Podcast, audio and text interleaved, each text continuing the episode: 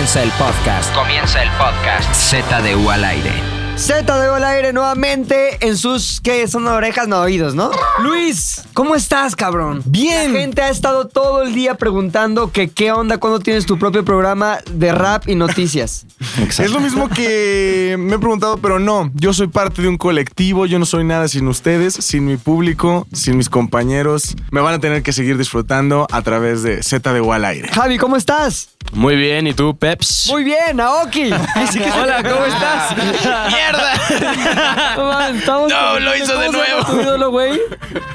Es que tenemos John- como 10 minutos Sutcliffe, viendo John videos del ídolo de Luis que es John ¿qué? John Sutcliffe. John güey. A ver, Javi pasó el protocolo de Vamos a hablar con el protocolo con no. Bueno, no, le sale, Se que no. queda, no, pe- se queda pegado el pinche tono, güey. Pero ya, déjenme lo quito. Ah, ah, ah, ya. ¿Cómo están, güey? Nuevo programa. Muy güey. bien, ¿Cómo estás? Muy bien, gracias. McLovin. Bendito Dios, bien, Pepe, bien. La mesa está completa, ya se decidió que Javi se queda de fijo, su talento lo salvó. Eso. Lo, lo rozagante de su rostro juven- de juventud también lo salvó y entonces ya estamos todos los seis aquí. Ajá. Listos para empezar con dos temas nuevos hoy, chingoncísimos. Y para subir el ánimo en este miércoles, pues no hay mejor tema que la muerte. Exactamente. Y estoy yo también, ¿Cómo están? Aquí estoy, aquí sigo. Saludos. No, pero no importa. No. Eh, yo muy feliz por toda la gente cómo está participando en Twitter, en todo. Muy feliz con el programa. Y la muerte, sí. Tun, tun. Para hablarnos un poco más, para introducirnos la muerte chiquita. Wow. No a mí. Eh, McLovin, güey. ¿Quién mejor para introducir la muerte, la muerte chiquita? Eso. Oigan, este, propuse este tema porque estaba leyendo un artículo que me pareció muy interesante de un doctor, que es doctor, no es charlatán, es doctor, se llama Sam Parnia. Sam Es Parnia. como Parna, pero. Parnia. Sam Parnia. El parnita. El, el Parnita dirige un proyecto que se llama Resuscitation. Resuscitation. Ajá. O Resucitación, y es una revista que habla sobre qué pasa después de la mort, después Ajá. de morir. ¿Pero físicamente o espiritualmente? Físicamente, físicamente y a nivel, justamente la teoría de San Parnia es que el cuerpo, lo físico, lo biológico está separado de la conciencia. Entonces su estudio está dedicado a la conciencia después de morir. Y nada más como unos datos rápidos, eh, de los pacientes que tuvieron un paro cardíaco, fueron resucitados y quisieron dar su testimonio, eh, afirman que sintieron calma y placer, algunos, otros felicidad. Muerte chiquita, güey. Oh. Otros felicidad, que es más muerte chiquita. Ajá. Otros eh, percibió la presencia de una percibieron la presencia de una luz brillante y otros vieron una figura mística, mientras que otro tanto dijo que se había separado de su cuerpo. Es decir, sí hay un testimonio después de regresar de la muerte que algo pasa a nivel consciente. Eso. No es eso esto no es prueba de que exista la vida después de la muerte, sino es prueba de que mueres, sigue prendida una parte de tu cuerpo o de, o de tu de, de tu ser que es la conciencia. pero no, sí, o sea, tu conciencia sigue ahí. Sigue por unos minutos Puta, viva. qué puto miedo, güey. Y- Ya estás muerto, pero ahí. Sí. No, pero es normal. Inclusive afirma que 72 horas después que, No.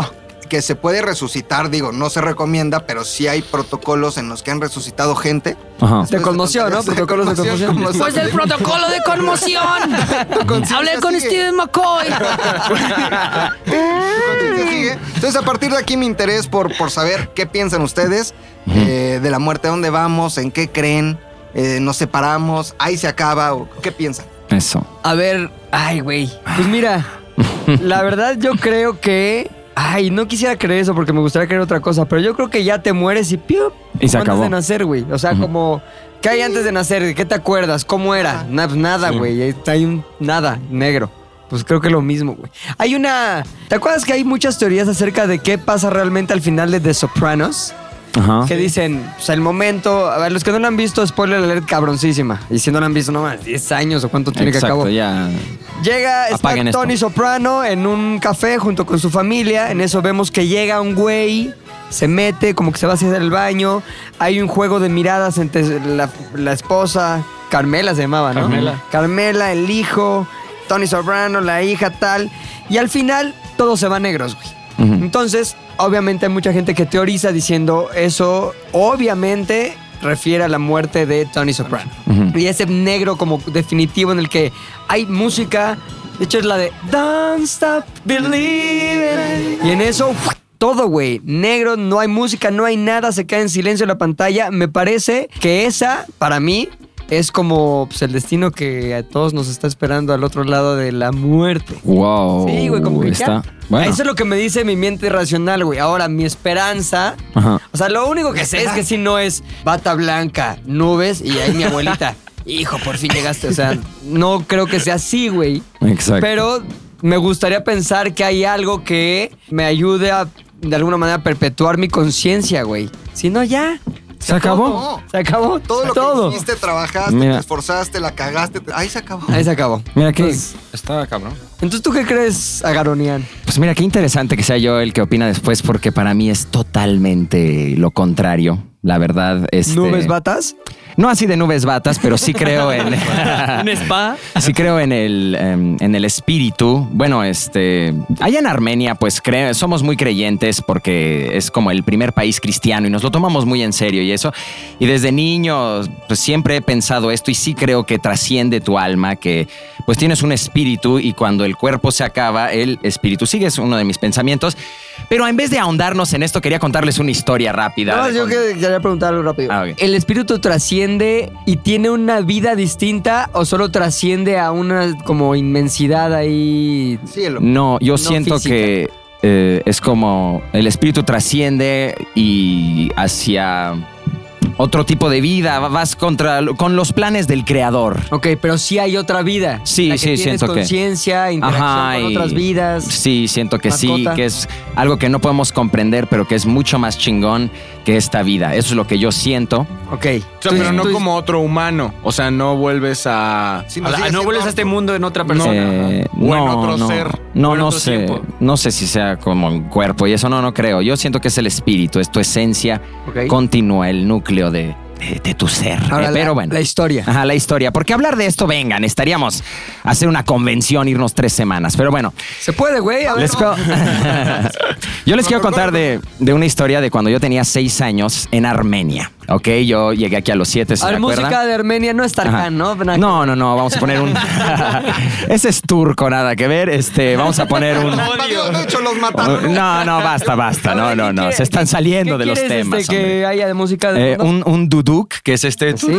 Es un eh, instrumento ah, Perfecto. armenio de aliento, es Ahí muy buena. ve, no, es que bonito, güey. Entonces me acuerdo perfecto que saltábamos sobre unas cocheras, digamos, en Armenia. Metían su coche y era como una pequeña casita y ahí entraba, ya sabes, como las dibujan las personas. Ajá. Y ahí metían, y todos estaban formados. Entonces me acuerdo que íbamos saltando arriba de esas cocheras, siempre hacíamos eso. Después jugábamos piedra, papel o tijera y para ganarnos Donalds, que eran como pequeños cómics, unas hojitas que venían en los chicles. Nos comprabas un chicle, te lo comías y apostabas tus Donalds. Y eran patos, patos Donald. Eran como cómics de Donald y de Mickey, así, en fin, los armenios, los tres que están escuchando, digan, no mames, qué cabrón, me acuerdo de eso. En fin, me acuerdo que iba a unas clases de Wushu. eh, era ¿Qué como, es? es? como un tipo de Kung Fu, pero eh, con más saltos y más vistosa la pelea, ¿no? Eh, iba con mi hermano y unos amigos hacia, hacia esa clase, me acuerdo perfecto. El profe se llamaba Arthur, igual que yo. Y estaba muy cabrón. Y en Armenia nos íbamos todos caminando así, como si nada. A todos lados íbamos caminando. En fin, me acuerdo que yo pues tenía seis, era el más chiquito, y me adelanté un poco. Me acuerdo perfecto que estaba cruzando una calle y se me subió el muerto. Ah, ¡Tarán! Sin dormir. No en la cama, no en nada. Lo juro. Me acuerdo que así iba caminando y de repente. Y dije, oh, ¿Muerto? oh, ¿qué está pasando? Me acuerdo que estaba muy consciente y dije, güey. No me estoy pudiendo mover, está muy raro esto. Y en eso, les juro, no es broma, pasó un camión, no estoy bromeando enfrente de mí así. Te lo juro, te lo juro. Así sentí que, como que no sé si me espanté de antes o algo, algo raro pasó.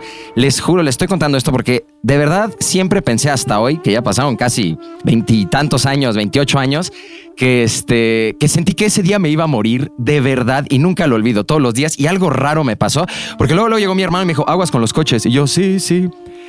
Y al día pensaste ahí de momento. Le he oye, contado a todo el mundo, no, seguro pero, son amigos. ese mismo día subí- fuiste con tu mamá y oye, Le mamá, se me conté, subió el ¿Qué muerto. le dijo, conté. eh? ¿Qué Me dijo qué raro, qué raro. Y otra, y mi abuela dijo, es Dios que te puso el ángel que te frenara. y yo, seguramente. pero el muerto. Pero de Dios verdad, estaba muerto ya. Qué cagado que escogimos Se me este el tema. Qué cagado, porque quería contar esta historia, porque todos los días me acuerdo y recuerdo perfectamente que me sentí bien raro, bien raro y pasó un camión ¿No has enfrente vuelto a sentir, güey? Nunca me ha pasado algo así y siempre me acuerdo, ah, como el día que me iba a morir y una pinche energía hizo que no me muriera. Rarísimo, así me sentí raro, como que me quedé, "Ah", y ¿Cuánto, pasó un camión. ¿Cuánto tiempo pasó entre que empezaste a sentirte que se te subió el muerto y pasó el camión? Como cinco segundos, O cuatro sea, segundos. De no haber Tuviste tiempo eso, como de, de de darte cuenta que algo pasando. estaba pasando, racionalizarlo y en eso tú... eh, En serio, en serio. Sí, dije, me enfermé, me pasó algo raro y se los quería contar, qué chingón. Y esa es mi historia como que con la muerte y perdón, hablé mucho o y sea, cerca, estuviste cerca de la muerte, Sí. sin embargo, una energía te salvó. eso, eso. Cabrón. Un ángel ahí. Locura. Eh, Javi, A mí. tú la muerte, ¿qué onda? A mí me gusta pensar, eh, no soy muy católico, de hecho en algún momento me obligaron a ir al catequismo y fue así, Sismo. un, un catecismo, perdón, este, Dijo catequismo. el sismo.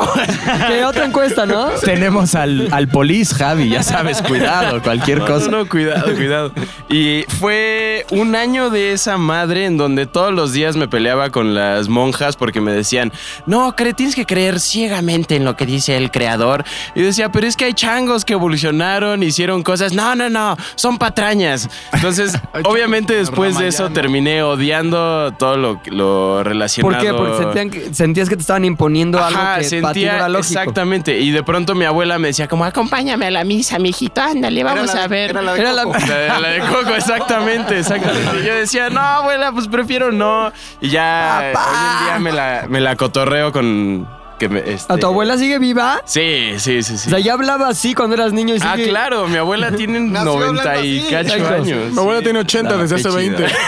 Oye, pero entonces, a ver, la muerte, ¿dónde está en esta historia? Eh, que yo no creo como en esa versión de- del catolicismo. Aún así me gusta pensar en, en, por ejemplo, en la película de Antes de Partir, que dice que los egipcios tenían una creencia que decía que al llegar al final de la vida te decía, ¿encontraste alegría en tu vida? Y si respondías que sí, también era eh, tu vida le dio alegría a otras personas. Entonces también me gusta pensar que estamos aquí nada más eh, un rato en el que estamos eh, vivos. No sé si haya algo más allá de, de cuando vayamos a morir, pero creo que se trata de hacer como lo mejor que tengamos con ese tiempo y esa filosofía como egipcia que le pregunta eso es no te preocupes por lo que viene, sino más bien lo que hiciste tuvo algún impacto como positivo en otras personas y encontraste alegría. Y hasta ahí se me hace como interesante pensar en vivir tu vida al máximo y ser alegre sin pensar en algo más. ¿Tú qué crees, oso hombre? A mí, por mucho tiempo, eh, bueno, estuve como en contacto mucho tiempo con la muerte porque al final, o sea, mi papá, mi papá me tuvo a los 70 años. Entonces. Grande. sí, ya grande. Entonces, Wow. sus amigos, ¿Estás bien de sus facultades? totalmente. Como David Letterman. Pasaste el protocolo de como conmoción. David Letterman. ¿Qué grado de erección tendría tu padre a esa edad, güey? O sea, ¿eres tú un producto de una erección grado 1, grado 2, grado 3? mejor como Viagra. No sé si cua- No grado creo. 4, güey. Yo creo que es como de raza, así que voy a poder. Oye, voy- vamos a estar 40 años todavía teniendo sexo. Está poca madre, güey. Entonces tu papá a los 70 aún... Pero, o sea, ponte a pensar en esto. Para mí, las fiestas, o sea, su- los papás de todos ustedes tenían amigos e iban Sí. a las fiestas de los amigos Sí, de sus papás. Yo iba a sus funerales. Fuera, o sea, son fiestas neta. de despedida. Entonces, había, había refresco y papa. A mi hermana y a mí nos divertía mucho acompañar a mi papá a funerales, como que le agarramos como el gusto. O sea, era constante, güey. Ajá, era constante, lo Qué juro. loco. Cada mes teníamos por lo menos un amigo El muerto. club de la muerte. Entonces, siempre estábamos yendo a Es que funerales. ya cuando rondas esa edad estás jugándole Sí, a, a la No, ruleta no, rusa, ¿no? Siempre. güey. Y mi hermana y yo adorábamos ir a funerales, güey, porque ya era como parte de nuestra. ¿Qué representaba para ti ir a un funeral, güey? Para mí era. Haz de cuenta, llegabas y. Todos era como pues, ya el, el saludo y después te sentabas y como eras el niño siempre llegaban y te ofrecían galletas y, te- y como nunca fui un niño como de desmadre y gritar, o sea, no llegaba y dile a tu mamá y rapeaba.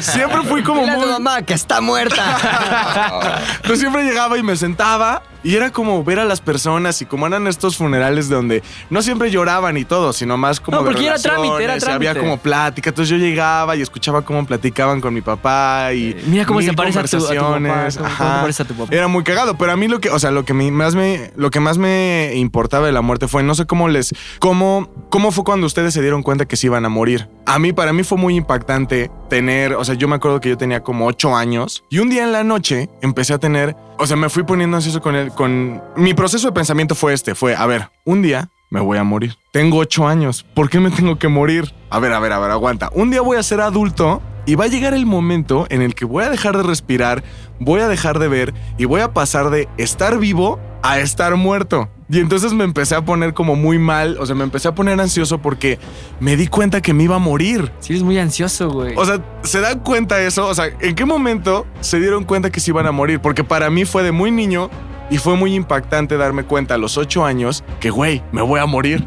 Nunca lo había pensado yo, la verdad. Piénsalo. Yo sí me acuerdo en qué momento, arriba de un taxi, venía escuchando las noticias, la guerra del Pacífico, y entonces hablaban de la guerra y que había muchos muertos, y dije, ah, morir yo también, ah, voy a valer verga y ya no hay nada más. ¿En qué taxi te subiste que iba a un programa de la guerra del Pacífico? Iba manejando la muerte. Ah, ya, ya. Noticias, allá en los lejanos 90. ¿Qué edad tenías? María, segunda. No, la guerra del Golfo será, ¿no? La guerra del Golfo. La de Bush, Golfo, padre. Sí, ¿y cu- cuántos años Mira, tendrían? el polisma no supo ni qué pedo con las guerras. Está la güey. policía de la historia, Pepe. O sea, Ah. O sea, mi pregunta más clara es, o sea, para ti, ¿cómo va a ser ese momento? Para ustedes, ¿cómo va a ser ese momento en el que pasan justo ese segundo en el que pasas de vivo a muerto?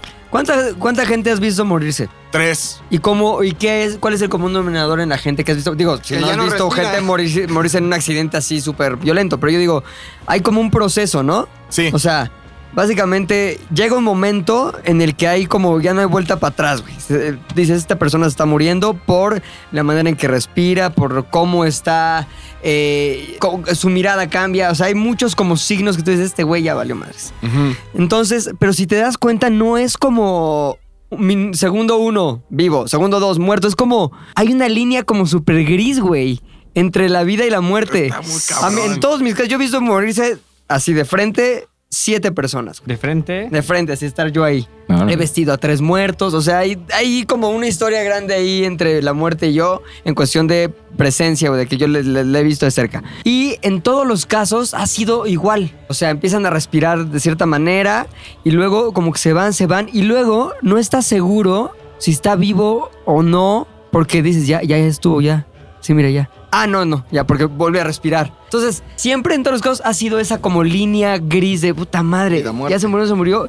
Y no alcanzas a definir exactamente de aquí ya fue. Entonces ya como que ha pasado minuto, neta de, a ver, vamos a esperar un minuto a ver si, si ya no hay otra respiración. Y la ha habido. O sea, he, he presenciado casos tan extremos como, ya, ya se murió, bueno, pues ya llorando, ta, ta, ta, ta, tal. Volvió a respirar. Neta, cosas así de que no mames, qué pedo, qué está pasando. Así, te lo juro, muy cabrón. A lo que voy es que no es tanto el minuto tal, pero es como un proceso ahí. Y a mí es lo que me intriga, güey. O sea, ¿qué tanto te das cuenta? ¿Qué tanto sientes? Decía Rodrigo al principio y con eso abrió. Hay una parte de tu cerebro que sigue todavía prendida. Estoy seguro que sí, güey. Y también creo que es prudente y es eh, benéfico incluso la gente que está alrededor de alguien que está muriendo acompañarlos de manera muy cercana en ese instante, güey. Ya sabes, este, hablar con ellos, decirles cosas, a lo mejor despedirte, a lo mejor un mensaje que no, pusi- no pudiste decir o que sí, pero en ese momento reforzarlo, no sé, güey. Pero sobre todo, yo recuerdo cuando murió, murió mi abuela, ella tenía mucho miedo de morir, güey. Y tenía 92 años, pero le daba mucho miedo, güey. ¿Por qué? Pues porque el desconocimiento y, y pues, es obvio que el morir es un paso tan tremendo hacia lo desconocido que te puede dejar frío de, miedo, güey. Entonces me acuerdo que a su edad tú decía, es que me da miedo, no sé qué, y me da miedo en la noche morirme, me da miedo, o sea, yo decía, yo lo único que no quiero es que tenga miedo, güey. ¿Explicó? Y todos en la familia coincidíamos en que lo que, lo que no querías es que tuviera miedo y querías acompañarla para que ese momento fuera como de una liberación no ligada a esa sensación de terror que tenía en días anteriores. Entonces yo creo que sí es mucho de estar con ellos y yo lo quisiera para mí también. Que cuando yo ya me esté muriendo esté ahí la familia, mi familia, la gente que es querida para mí y que estén como acompañándome en ese proceso hacia lo desconocido, hacia a lo mejor la versión en la que, que crea Arthur y que a mí me gustaría creer en ella, o la versión que a lo mejor que mi mente racional me dice ya es una Tony Soprano, o cualquier versión en la que sea, güey. Pero es sí es un proceso muy cabrón. Yo eso es lo que le tengo un poco de envidia como a la gente que es así súper ultra religiosa, como que ellos están convencidos Tienen seguridad que, que al final de la vida, o sea, no es el final, sino que te vas a un lugar mejor y por eso yo de pronto veo a mi abuela que ya está como, no, ya, ya, como que ya es hora y no pasa nada, ya voy a estar en el cielo. Y no- Y yo como abuela, no, deja de decir mamadas así. Pero mi abuela No, está, ajá, exacto, por Dios, de la mató. Oye, Oh, vamos, eso, no, no. le tengo mucha envidia a esa seguridad. O sea, yo no creo en eso, pero siento que la gente que está sí lo chingón hace. tenerlo, güey. Está, poca madre. Está chingón sí. tener fe, güey. ¿Me explico?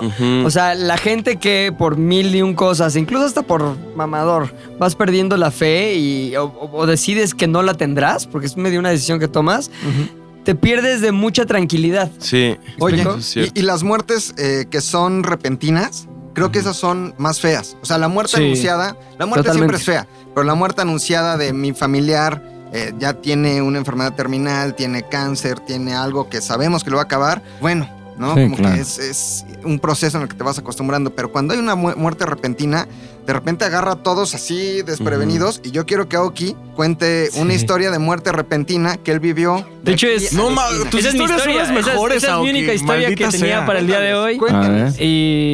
Es una ¿qué? muerte famosa. Fue, fue una, muerte famosa, YouTube. sí. ¿En serio? Sí, el- la muerte del cantante de Yaguarú. El vocalista de Yaguarú es una banda. Ajá. Tan, tan, tan, tan, tan, A ver, tan, tan, Yaguarú, tan, Bebo. tan, tan, tan, tan, tan, tan, Ahí nada más, ahí tan, nada tan, más. tan, tan, tan, tan, pam, pam. Tanta alegría te lleva hacia la historia de muerte. Y literal, el señor estaba cantando con mucha jovialidad, energía, de todo, ¿no? Mm. Pero llegó un conjunto de banda adelantado y la banda se tenía que ir minutos después. En Entonces, una fiesta en la que En una estabas. fiesta de presentación de mi hermana. Fue su primera fiesta comunión. familiar. Ajá, fiesta familiar. Ajá. Entonces, eh, el conjunto de banda empezó a tocar, los de Yaguarú les pedimos que se sentaran para que ellos pudieran continuar después, pero les sirvió para comer, tomar, echar desmadre, ¿no? ¿Qué tal las fiestas señor- fresas de la Sí. que vaya Uf. Guarú, le Ah. Porque aunque no lo crean, Yaguarú debe de cobrar.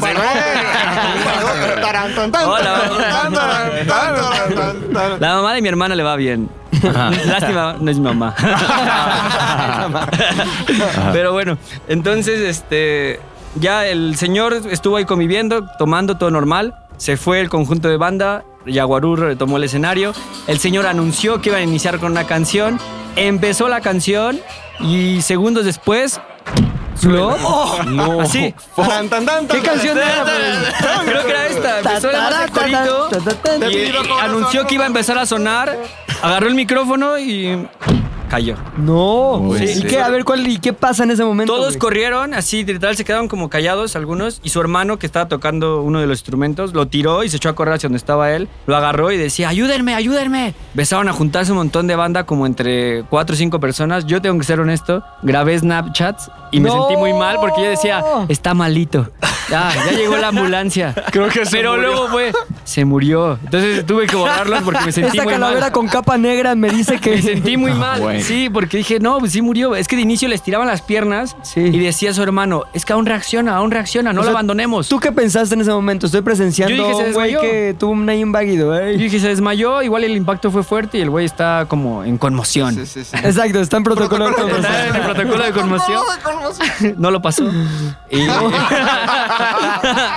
y entonces ya llegó la ambulancia. Luego ya pro- protocolo de cremación. Protocolo de cremación. Ahí me di cuenta que, ¿cómo saber cuando hay gente con trapos sucios y- o con temor a la autoridad? Porque cuando hay una muerte huyen. O sea, Ah, sí. ¿Neta? cayó la muerte y ¡pum! ¡Vámonos! Media fiesta. Media fiesta dijo arriba. Sí, o sea, digo, Yo no fui. Yo no sé por qué le tenían miedo si nadie tuvo la culpa, ¿no? Pero, Pero, no querían estar ahí cuando llegaba la policía. Oye, ¿y no te acercaste a ver? Así de, de Eh, tenía un video antes. Me grabé un video enfrente, él bailando atrás de mí y yo sonriendo y hasta ¿No levantando lo una tienes ceja. todavía?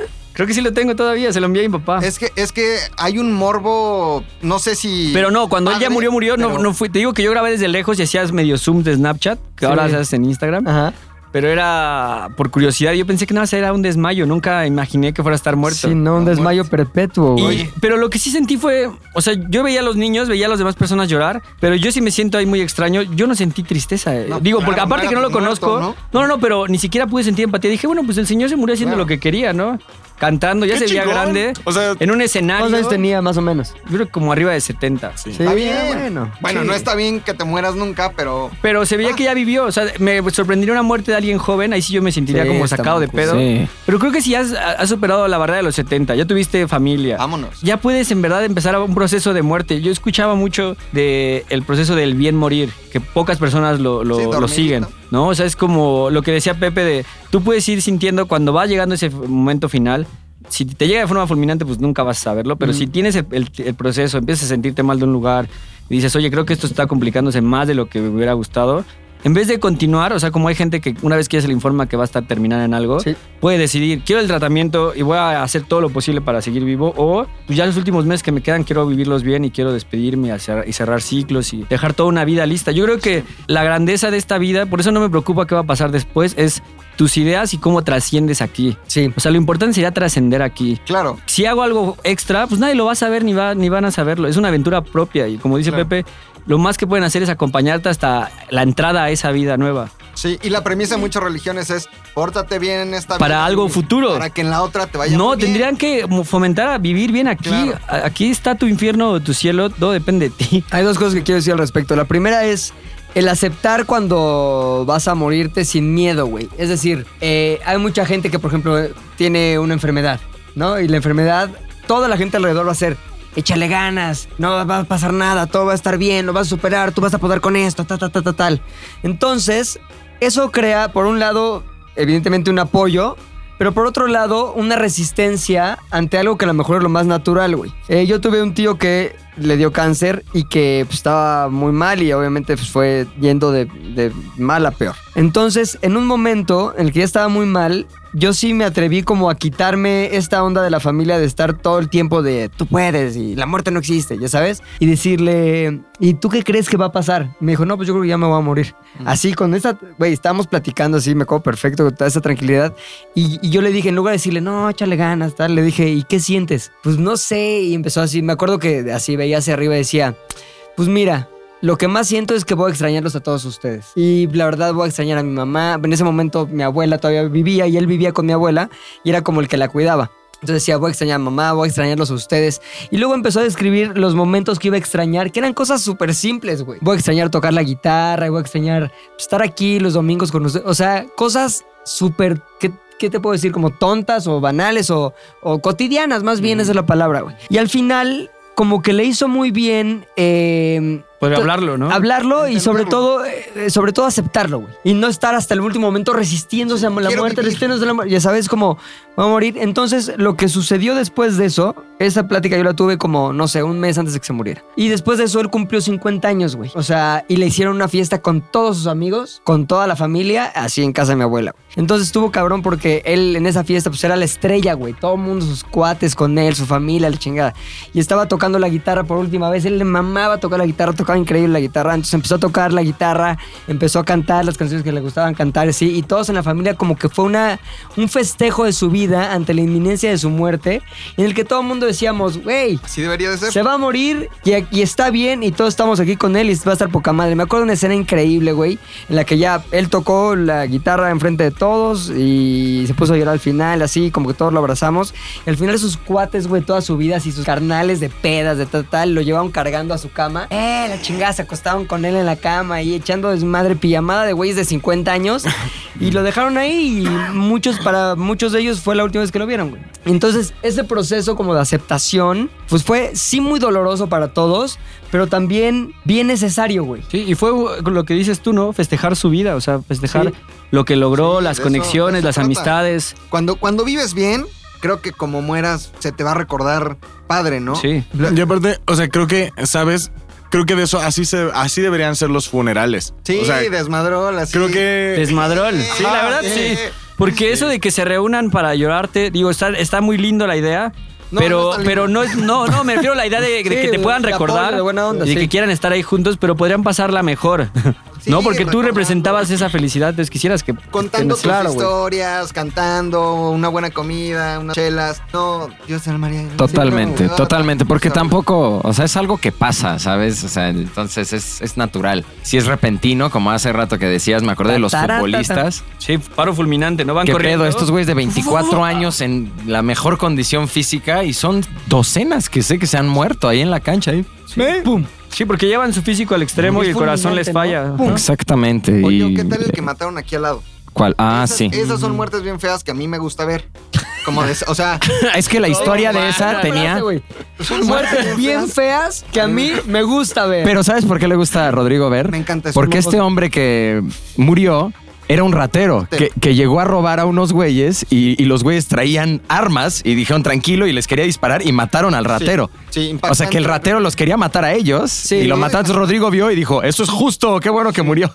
Pero, pero ¿sabes qué? Que acercarte a la muerte también, o sea, es ese morbo del que yo hablaba, un morbo bonito. Deberían ver la cara de. McLovin. Ahorita es como de. Uy, Hay muerte. Sí, O no. sea, a- yo desde que me acuerdo y que se murió mi primera abuelita, me llevaron a verla, a la caja, a ver vela. La segunda, el tercer. Bésala, cuarto, ¿no? ya, No, tío. Tócala, levántala, baila con ella. Y después, eh, trabajando en ambulancias y ese tipo de cosas, me topé con, con, con mucha muerte. Y, y es algo que me gusta no por, ah, la muerte, eh, el diablo, Satán, sino porque te ayuda a entender que así somos de frágiles y en cualquier momento podemos Eso. valer. Y si ahorita no hacemos y decimos lo que queremos, después ya no hay. Yo también creo eso. O sea, ahorita que ustedes platicaban de cuando desde niño te inculca la idea de hay un futuro, no te preocupes por esta vida. O sea, haz lo mínimo y haz las cosas bien, pero preocúpate de lo que viene después, ¿no? Eso es lo, lo chido. Tienes que prepararte para lo chido. Eh. Yo creo que por eso es que hay personas que arriesgan toda su vida porque saben que lo que viene después igual es mejor, porque les han hecho creer eso, ¿no? Deberían de convencerlos de puedes conseguir eso aquí. No tienes que ir a saltar. Ahora, no tienes que ir a hacer culturalmente, estas cosas. culturalmente eso ha sido determinante para muchos este, países, güey. Sí. O sea, los países que tienen como una tradición católica generalmente son menos avanzados que aquellos que no la tienen porque el- la cultura del trabajo también está como vista como algo mientras viene lo bueno. Siempre. ¿Sabes? Y hay otras que es aquí y ahora, pum, dale, trabaja, logra, este, crece, hazte rico, porque ser rico no es malo, güey. Sí, yo ¿Me creo que en el mundo nos ha demostrado, o sea, eh, Hiroshima, ¿no? Les cae un bombazo, eh, conocen la muerte de forma Y directa levantan. y se levantan, ¿no? Ya es un, mu- es un país, es un lugar que dice, oye, ya de esto no puedo, no me puede pasar cosa peor que esta. Entonces necesito enseñarle a toda mi civilización, a toda mi gente, que haga esto bien así aquí, ¿no? Porque no tenemos otro día, o sea, mañana te puede caer también otro bombazo. ¿Y quién lo va a detener? ¿Sabes cuál es una mala noticia para todos los creyentes de la tradición cristiana o cristiana? Que justamente la Biblia, Biblia dice que, que el día de la... O sea, el, el- el creyente lo es porque un día va a regresar alguien, lo va a salvar y se lo va a llevar al cielo, ¿no? Mientras tanto estás así como que en stand-by, regresa a Jesucristo, entonces te salva y te vas al cielo. Pero la Biblia dice que nada más se van a salvar 144 mil. 140, la Biblia, el Apocalipsis dice... ¿Hay una solo- cifra? Sí, 144 mil serán los sellados en la frente, que son 12 mil de cada tribu de Israel. O sea, para la Biblia solo los que se van a salvar son 144 mil. ¿Y los de Tlalpan? No se van a salvar. son los que donaron. Nadie más. Todos los que han donado. Eso es donar 12 mil lugares. Bueno, no sé, Rodrigo. 144. Ese tema es muy delicado En la y... escritura cre- creen No, pero como, o sea. y Yo como- creo en la escritura y ese del sello creo que no va por Como ahí, buena pero bueno. de las escrituras te va a decir.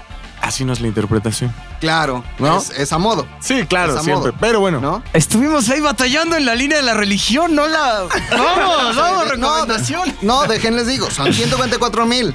Es un estadio azteca, Dos palacios de los deportes, todos los demás que han pasado a lo largo de la historia y de la tradición cristiana, no se van a salvar. Y No. Buda, Buda acepta más. No, no, pero no es así. vamos ¿Quién acepta? Hay que ir a ver Vas con viendo quién. dónde hay A ver, espacio. ¿qué dices, Artur? No, no, no, que... Sin polemizar, nada más como... Venga, ajá, ¿Cuál que... es la, la opción de otras interpretaciones? No, de que la Biblia es muy compleja y hay este, cosas más metafóricas, hay cosas más así, de que 144 mil y que hizo el mundo en siete días, ya sabes, todo se, se puede apreciar de forma diferente, así para que la gente que está escuchando no escucha a Rodrigo y dice, ay, igual y no me va a tocar. No, No, no, le va a no, le va a tocar, señora bonita. No le va a tocar. Y lo No, del la sello... es muy, es muy buena. Igual y aparece una bolita por ahí. con Además son de las tribus. pues, Ah, de gané. Aoki. Gané. No. En Pasar que fin, llegue sí. el Aoki de verdad, güey. O sea, oye, oye. Oye, no, no, no, no. Oye, oye, ¿Traes relájate. tu sello? Pues sí te pareces, pero no es él. Exacto.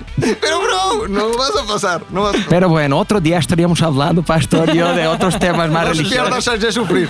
Oye, antes de las recomendaciones me gustaría dar algunos como datos De la o sea, muerte. Como cagados de la muerte, güey. Este, por ejemplo, hablando de los sellos o no los sellos, más o menos 100 mil millones de personas, güey, Ujú. han nacido y muerto en la humanidad. 100 mil millones. ¡Wow! Imagínate, güey. Todas las. O sea, la tierra es un cementerio, sí. Sí. Todos los que se han muerto. Qué cabrón. Luego, por ejemplo, hay más personas que han cometido suicidios en Nueva York que las personas que han sido asesinadas. ¿En Sí, serio? güey, se suicidan más. Este, más o menos como estadística, 153 mil personas se van a morir en tu cumpleaños. O cualquier día. Hoy, así, van a morirse 153 mil ¿Ciento personas. cuánto? 153 mil personas. O sea, ni siquiera todos los que, ni siquiera nada más los que se murieron hoy van a entrar completos al Exacto. cielo. Claro, no, no, no. Luego, por ejemplo, la, la letra, ves que los doctores tienen una letra culerísima. Ajá. El hecho de que ellos escriban cosas y el farmacéutico lo interprete mal Ajá. ha causado o causa más o menos 7 mil muertes al año. No. Es que qué bueno que no fuiste doctor, ¿eh? No, mames. Sí, no.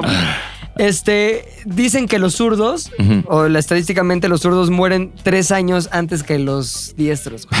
¿Es ¿Quién de zurdo alguien de aquí? No. No, No, no. pero de, de la oficina sí. Manuel y Danilo. ¿Quién, Bebo? Manuel. Manuel. Pobre Bebo. Manuel. Bebo es zurdo, Bebo es zurdo, güey. Bebo Pues mira. ¿Va a morir? no, bueno, él no por zurdo, sino por gordo va a morir antes. No, no, no sean así. Las coronarias, luego. Cada hora en el mundo, al menos una persona es asesinada, bueno, no asesinada, pero muere a causa de un conductor ebrio, güey. Para que le sigan chupando, con camellonismo, bro. Maldita sea. mata. Así.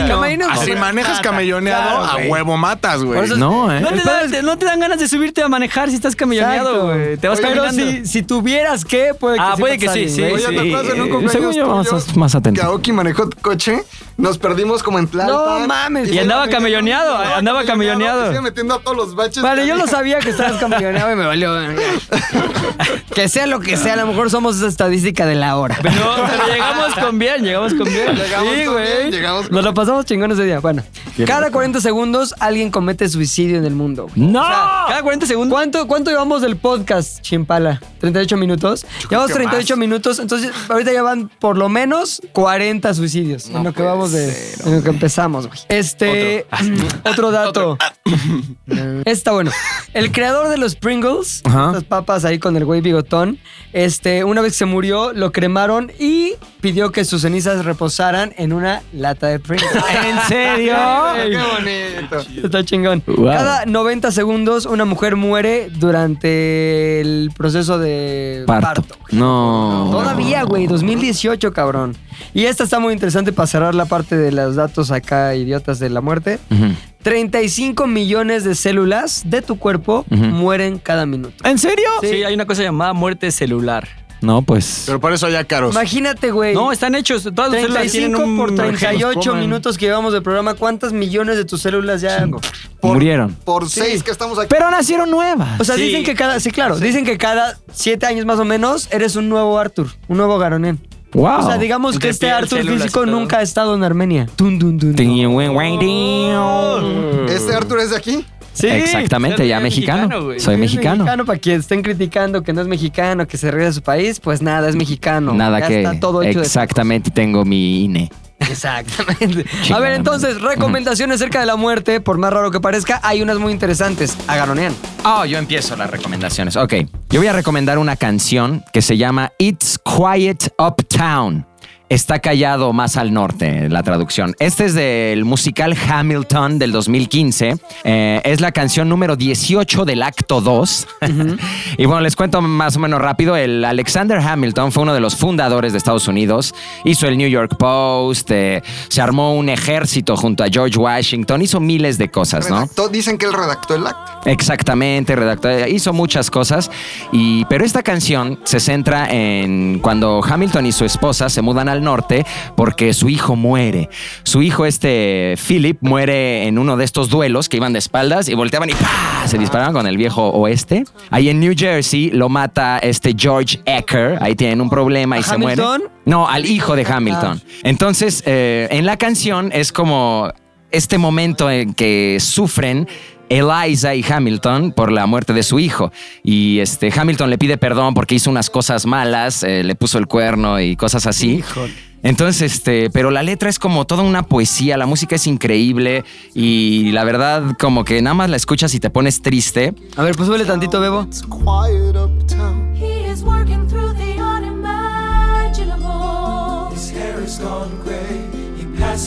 He say he walks the length of the city. You knock me out, I fall apart. Can you imagine? Me encantó de verdad este musical. Me hubiera encantado irla a ver a Broadway. Bueno, ahí está, sigue. Está locura para los boletos. Es ¿no, una güey? locura los boletos, carísimo. De Hamilton. Como 800, 900 dólares deja todo el precio. en los más baratos, güey. Tienes que apartar Tienes hoy que para poder ir Sí. en noviembre. Yo una vez que fui a Nueva York me quedé justo enfrente del teatro de Hamilton y había gente diario acampando allá afuera, todos chamagosos ahí, eh, Hamilton. My Sí. name is Alexander. Exacto. Giant zombie. Sí, Pero sí está- se ve que está poca madre, güey. Se ve que está muy cabrón. El Lin Manuel Miranda este, escribió todo, la letra y la música. Y esta canción en especial se me hace muy cabrona porque digo, no la he visto, pero ya me eché todo el disco, ya sé toda la historia. Ah, lo voy a escuchar ahorita. Desde que salía con Obama lo empecé a checar y está increíble. Y esta de It's Quiet Uptown, cuando el Hamilton habla con su esposa de que se murió su hijo, que ha de sentirse horrible. ¿El hijo era chiquito, no? Eh, era el más grande que tenía. Este, ya estaba grande como para rifarse en un duelo, pero lamentablemente perdió. Y se mudan al norte y te cuenta cómo caminan, cómo es y de verdad vas sintiéndote triste. It's Quiet Uptown de Hamilton. Check that out. Pum. Habs, de Javia. Yo voy a recomendar una película que se llama Antes de partir o The Bucket List. Y es la que mencioné hace rato que tiene esta filosofía de los egipcios. Y la trama es sencilla. Son dos viejitos, que uno es Morgan Freeman y el otro es Jack Nicholson. Jack Qué Nicholson, cabrón, perdón. en esa película llega Morgan Freeman al cielo y él está. Es Dios. Sí. ¡Hola! ¡Soy yo! Así. No, poca madre. Entonces, los dos son dos viejitos eh, que se encuentran. Uno es de muchísimo varo, que es Jack Nicholson, y él es el dueño del hospital. Y entonces lo ponen cama con cama con Morgan Freeman, que es un. eh, eh, mecánico. Y entonces tienen esta conversación de qué tal la comida aquí, esto es una mierda de comida, ah, pues voy a hablar con el dueño, ah, yo soy el dueño. Y está muy cagada porque se, se vuelven muy amigos y se lo lleva a hacer todas las cosas que él había soñado hacer, se avientan del paracaídas, se ponen a pilotear eh, coches de carreras, van a escalar el Everest y resulta que no lo pueden hacer, pero al final es muy poético porque termina eh, las cenizas, eh, Morgan Freeman va a dejarlas de Jack Nicholson en una caja de, en un, perdón, en una lata del café más caro del mundo, que es el café Kopi Luwak, que resulta que es un café que lo mastican los granos unos gatos y después lo hacen pipí, lo sacan del hígado. Entonces él se burla muchísimo de ese café y lo termina poniendo en su latita y se termina despidiendo. O sea, Morgan Freeman sí escala el Everest. Sí, logra al final escalar. no sé qué años. Ajá, Dios, exactamente. Dios. Sí, logra escalarlo y lo deja. Y al final, cuando se muere Morgan Freeman, el asistente de Jack Nicholson eh, lo va y lo deja también en O una sea, quedan otra juntos por la eternidad ahí en la nieve. Exactamente. No tenían familias. No, bueno, sí tenían, las de Morgan Freeman sí, pero al final deciden Pero eran que está pobres. bien. Exacto. No, y acaban, Ay, lo van a dejar en el y Everest. acaban de bien, llevar las de. Stan Lee ahí en medio de Ahí está. los tres y ya está completo. Sí. Eh, yo quiero recomendar una caricatura que se llama Las sombrías aventuras de Billy y Mandy. Oh. La peculiaridad que tienen esta, esta caricatura es que son dos chavitos que le ganan una apuesta a la muerte. Y entonces la muerte eh, está destinada a acompañarlos por siempre. Pero lo que me gusta de esto es que a pesar de que la muerte es esta parte, es este esqueleto con, con su guadaña y su, su madre está negra, me gusta pensar en la muerte como, una, como un ente que no es malo. O sea, simplemente es, el su güey. Ajá, es su chamba. Entonces imagínate cuánto sufre la muerte. O sea, cuánto tiene. no le pagan. Pero, o sea, imagínate cuando la muerte veía a Hitler y decía, no mames, ya lo voy a matar. Pero su trabajo era como, no, a ver, espérate, le falta tiempo vivo. Y la muerte diciendo como, güey. Y te falta llevarte a todos estos que él quiere que se te lleves. Ajá. Llévate a este sacerdote antes que a Hitler. Sí, entonces imagínate, imagínate cuánto sufre la muerte al hacer su trabajo y también cuánto se divierte. Entonces me gusta ver a la muerte como este ente que no es ni bueno ni malo, simplemente es. Y le toca pues esta chama de decir, güey, vámonos. Es muy mexicana esa, esa, esa visión, ¿no? Es correcto. Es muy... ¿Han ido al Templo de la Santa Muerte? No. En Tepitz. en Ah, se Tepitz. siente así. Y es eso, es la muerte es un ente que te lleva cuando te toca, pero no es mala. Sí, como Sí, Brad sea, Pitt. Como Brad Pitt. Como Brad Pitt. Que se- Comiendo peanut butter. Ajá, que hasta se dio a la hija. Sí. Sí. Qué muerte. Qué escena tan así. Sí, qué muerte tan caliente. Qué muerte tan caliente. la muerte grandota. Vean, Las sombrías aventuras eh, de Billy Mandy. Ok. Eh, está muy chistosa y van a. Les va a caer muy bien esa versión específica de la muerte. Lord Camellón. Eh, mi recomendación es una canción de Elvis. Bueno, no es de original de Elvis, los güeyes, no me acuerdo de quién es. La conocen muchos fans de fútbol por ser la canción oficial del club Liverpool. Oh, Eh, es You Never Walk Alone. claro. Pero la letra está poca madre. O sea, la letra habla de que cuando camines bajo la, la tormenta, cuando te entres a la oscuridad, no tengas miedo. Siempre y cuando tengas esperanza en tu corazón y fe, vas a poder superar todo, ¿no? Entonces, la, la- la canción habla de eso, de si tú tienes fe y, y esperanza en tu corazón, jamás vas a caminar solo. Entonces, me gusta esa idea de no tendrías por qué sentirte mal en periodos de oscuridad, busca esa luz. La, la canción está poca madre y a mí me hace casi... No, y además hace llorar, mucho ¿eh? sentido porque Elvis está muerto. Sí, también. Entonces un muerto te ayuda desde el otro lado a decirte no te sientas A mal. ver, súbele, Bebo. Elvis se ha ido del edificio.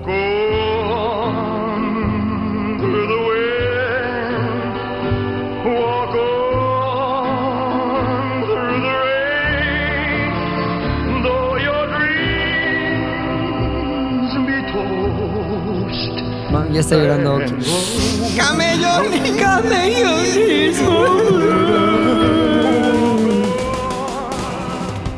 Back. Este, hay una película que se llama Apocalipsis Ahora, de Francis Ford Coppola. Joya. Y la película este, empieza con una canción de The Doors, que se llama The End. Sí. Y al final es 11 minutos, Tion, que hablan de una despedida que puede ser una despedida de muerte, que es una canción muy violenta también. De repente le dice, pa, te quiero matar. Y yo también. Y la mamá le dice, yo. ta-". O sea, es una canción fuerte, pero que con los problemas mentales que traía Morrison, se entiende que era de una despedida. Y, y para mí eso es em, la, la muerte, es el final. ¿No? La canción se llama The End y al final la canción termina diciendo The End. No hay más allá. Es, es una despedida. Adiós. Y aquí se acabó una canción que si están deprimidos, da más para abajo. Así que cuidado. Ya, Tres canciones que te dan para Mira, abajo. vamos a escucharla tantito.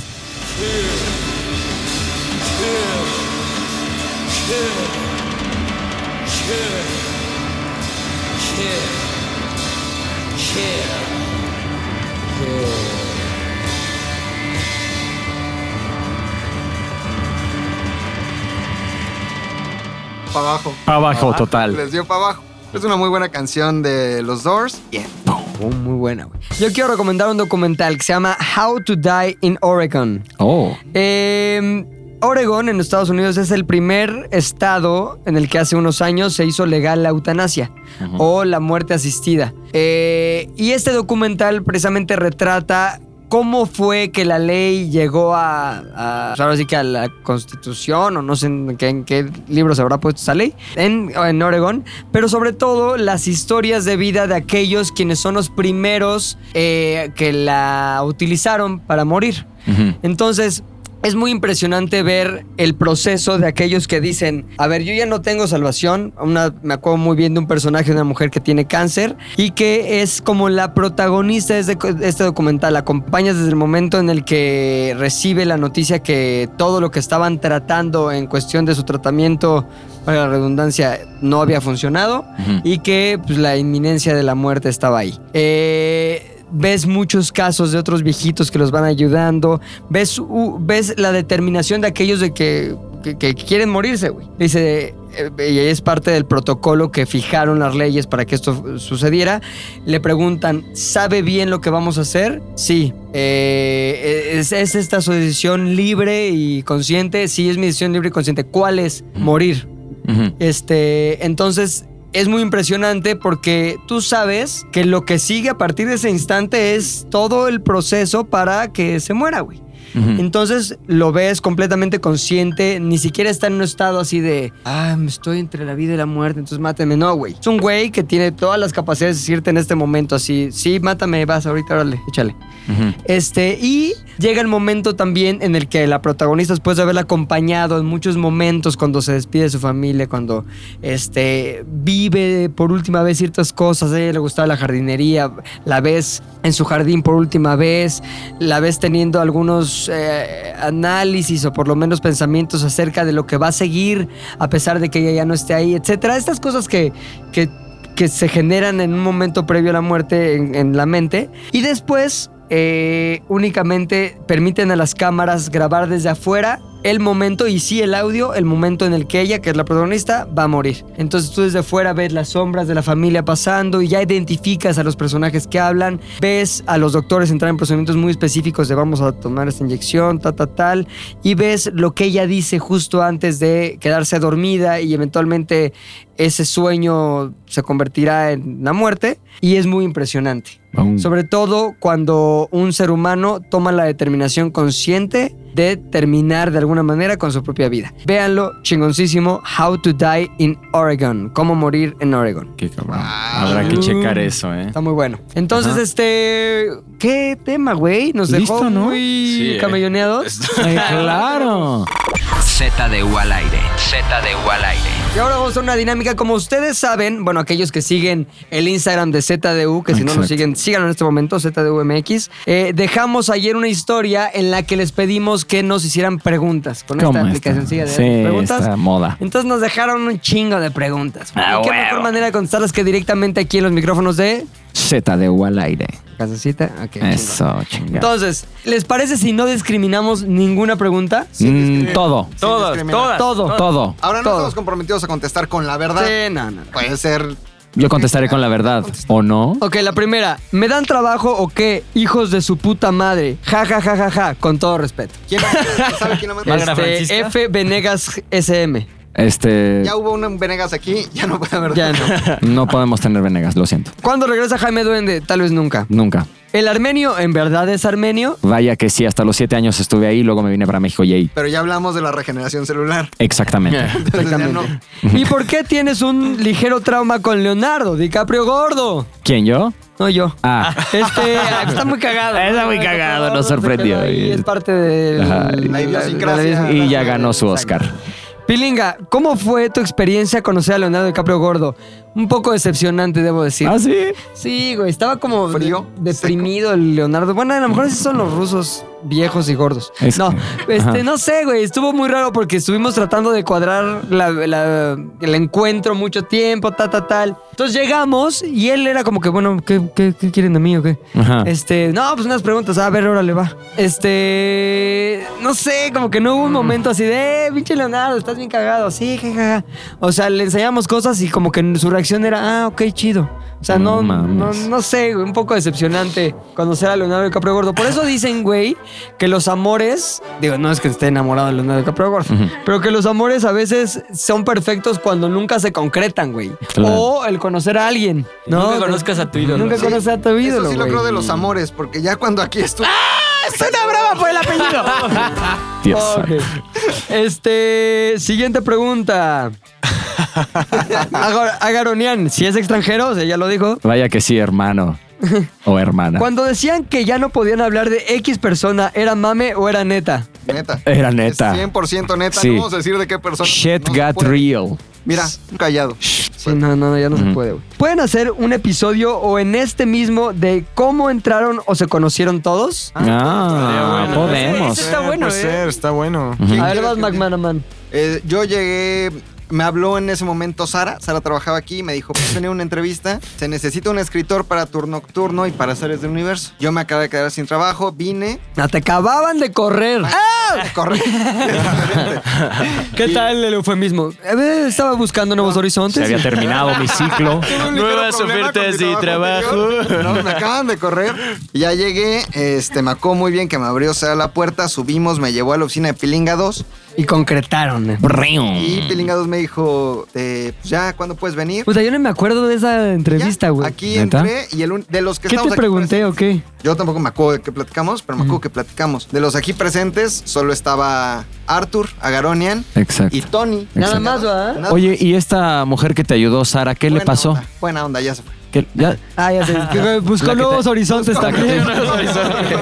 Y así fue como conocí primero a Pilinga 2, a Garonian, a Tony y después. Yay. Tú, Agaronian. Eh, yo llegué porque, mm, bueno, llegué para ser uno de los escritores del programa Tour Nocturno con Facundo y Pepe. Em, mandé unos guiones, una audición, quedé, e hicimos el programa, nos volvimos muy amigos y aquí estamos. ¿Tú, Oso? Eh, yo llegué porque en algún momento de mi vida, cuando estaba buscando otros horizontes, También, también. Tal vez me corrieron. Quería buscar horizontes por seis meses. En- a la mitad de esos seis meses, eh, la directora de memes, la ex directora de memes y yo siempre hemos sido buenos amigos. Y eh, fuimos por unas chelas y me dijo, ¿quieres escribir en Sales del Universo? Y yo dije, ¿por qué no? Vamos a darle. Y ya el otro día estaba aquí platicando con Pepe. y Pero yo te "Ah, conocí en mi casa antes de eso, güey. Ah, claro, pero yo no sabía que Un iba a día trabajar llegó, aquí. fue el Ajá. amigo incómodo que llegó y este pendejo qué. Sí. O sea, se quedaron Daphne y la rap en mi casa después de una peda y ahí estaban ahí. Ah, yo estaba también. También Sí. estabas tú, sí. Pues sí, también eres de los que se quedas hasta el final.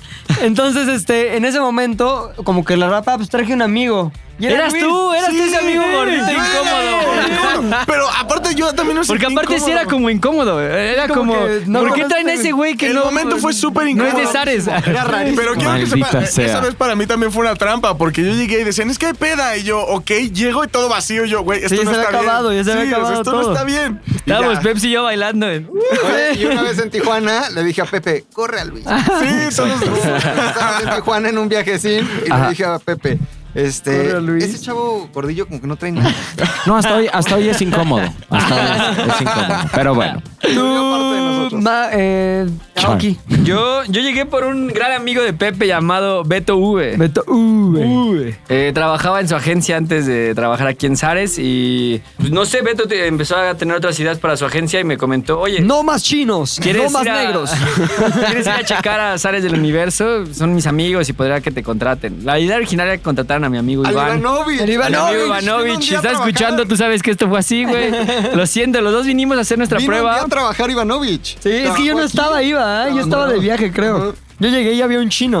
Sí, llegó con regalos para todos y fue como, ah, tú no estabas cuando yo, cuando yo me fui. Pero aquí hay arroz. Sí, y desde entonces nos llevamos muy bien y estoy aquí muy feliz. Muy bien. Sí. Chingón. ¿Tú, Javi? Yo estaba en la universidad y estaba chambeando en una cafetería, juguería, librería hipster rarísima. Y en ¿Dónde eso me... tu jefa? Oh, Exactamente, sí, sí, cierto. Mira cómo es se llama esa. la juguería de la muerte. ¿Es la que vimos en Facebook hace no sé rato? qué. Esa es la... No, ¿cuál? ¿Cuál? No, ¿cuál? Choro. está chida? No sé. No está chida. No, no estaba chido.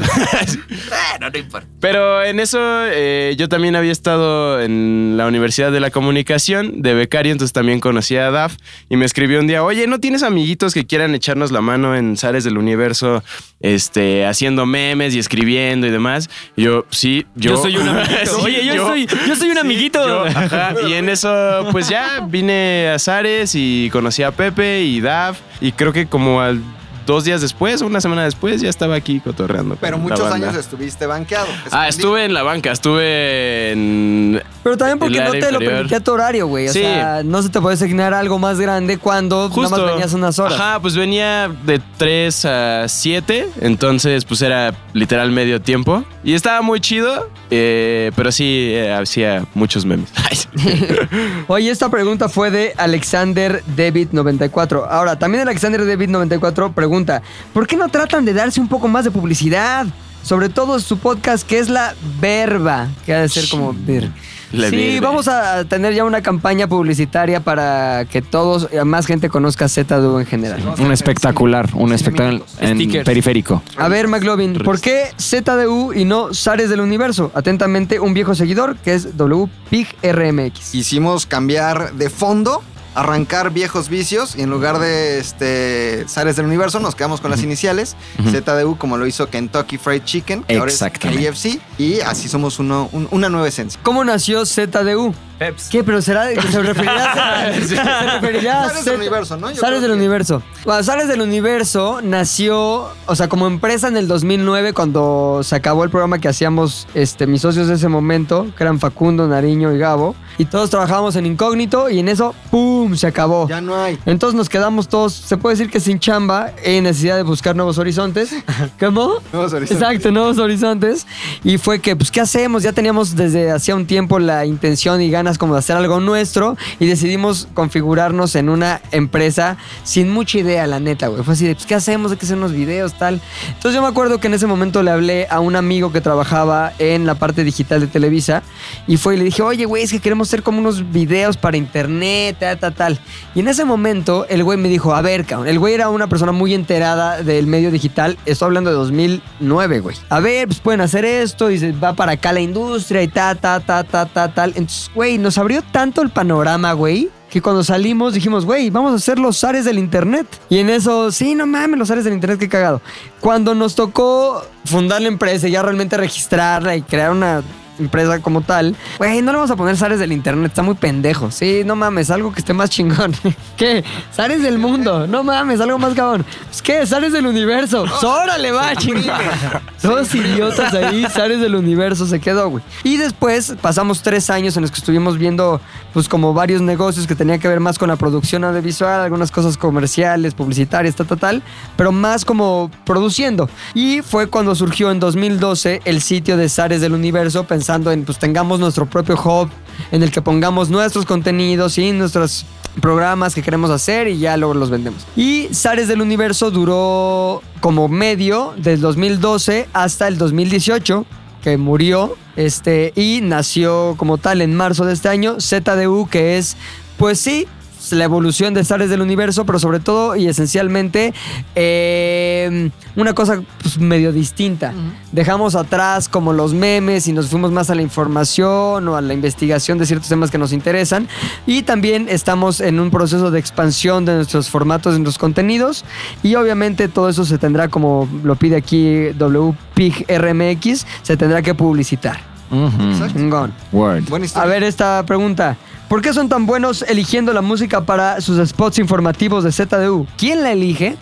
Bebo, Bebo. Bebo. Polo y Pan. Bebo, Deja setlist de Polo y Pan DJ infinito. A veces eh, cada uno de los creadores, todos los que están en esta mesa y las voces que están escuchando, junto con más gente que no hace ZDU al aire, este, creamos partes de eh, ZDU, de la oferta de ZDU. Entonces cada uno de los creadores a veces propone también la música que quiere que acompañe las piezas. O sea, en específico, Agaronian se encarga completamente de los goles de la semana y de algunos videos de ZDU también. Eh, los hombres del rap de la semana. Javi también de muchos de los videos de ZDU. Eh, se puede decir que Aoki participa en todo. Porque pues, él al, al ser como parte del equipo de diseño de acá, pues está involucrado en cada una de las cosas y también McLovin en, en ZDU. Entonces, un poco cada uno de los productores de cada pieza, pues también le pone su toque en cuanto a lo musical y en cuanto a cómo quiere que se vea y se desarrolle. ¿Dónde está Miguel Loco? Pregunta Robexit. No se puede decir, No, es no, confidencial. Se la cagué. Hijo. No, Es Es confidencial. más, vamos a volver a decir la pregunta, pero ahora con VIP. ¿Dónde está Ahí está. Excelente. ¿Quién? ¿Dónde está quién? No lo sabemos. Sí, no yo no sé. ¿Qué pasó? Ah, Esta creo que es buena para Rodrigo esta pregunta. a ver. ¿Qué pasó con la señora Valderrama? ¿Por qué ya no sale? Es una pregunta muy interesante. La señora Valderrama Híjole. quería buscar nuevos horizontes. Ok. Y sus nuevos horizontes estaban en la casa, Ok. al cuidado de sus tres hijas, Jimena, Ania y Lucía. Tan lindas Ok. ellas. Tres ajá. hijas que ya necesitan más atención de una madre ausente hasta Ajá. hace poco tiempo, una madre que educó unas niñas pésimas. No, Rodrigo. No, son como Moglis. Pero son agradables. las- a mí me caen bien. Español no hablaban. ¿En serio? Sí, eran Mowgli, No. Entonces la señora se fue a su casa a atender a sus tres hijas. a Las amamantó otra vez. No hay bronca y pium. Y está haciendo, no, sí, colabora con nosotros en algunos proyectos, específicamente en los que tienen que ver con influencers Y dar premios en Halloween. Y dar Claro. premios en Halloween, pero está atendiendo a sus tres hijas en la casa. O Excelente. premios de Halloween. No, no, innecesario. Está bien dicho, es premios de Halloween. Ok, ¿qué? ok, ok, ya entendí. No, a ver, no. Este nos pregunta de Al Rep. Nada más, está bien chévere su canal y podcast. Buena onda. con corazones, buena onda. Gracias. Gracias. ¿Ya vieron que la Chimol sale en anuncios de Nutriza de los camiones? A ver, a ver, a ver, a ver, a ver, a ver. ¿Cómo? Pues eso dice, vamos a checarlo como nos Buscando aquí. nuevos horizontes, eh, chimo. Nutriza, oye, ¿se acuerdan de Nutriza que te formabas hora y media Ajá, por tu Hasta que llegó Moyo. ¡Ah, no lo dijo!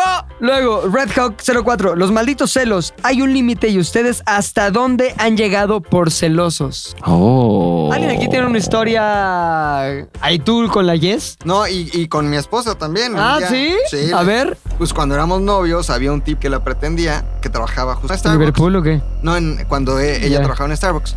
Él trabajaba en el corporativo y como que encontré unas Llegaba cosas raras. ¿no? ¿Cómo qué? Cuenta, güey. El mensaje. ¿Qué? ¿Diciendo Hola, qué? buenos días, ¿cómo estás? Ya casi voy a la supervisión en Cuernavaca, nos vemos por allá. Uy, no manches, sí están muy reveladores esos mensajes. Entonces le dije, entré enfermo, enfermo de celos, le dije, dame el teléfono y le marcas ahorita. No. Hice que le marcara por teléfono. Está el güey que se llama. Sí. Eh, y le dije, va,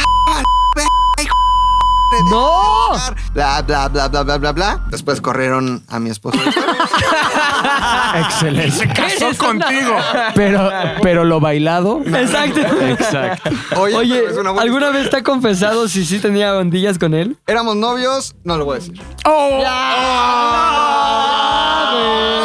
Siguiente pregunta.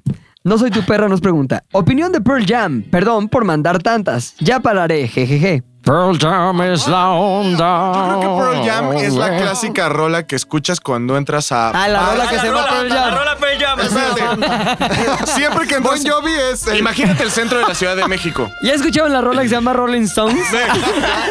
Me gusta mucho Evanescence, a mí es muy Voy guapa. a, voy a contextualizar.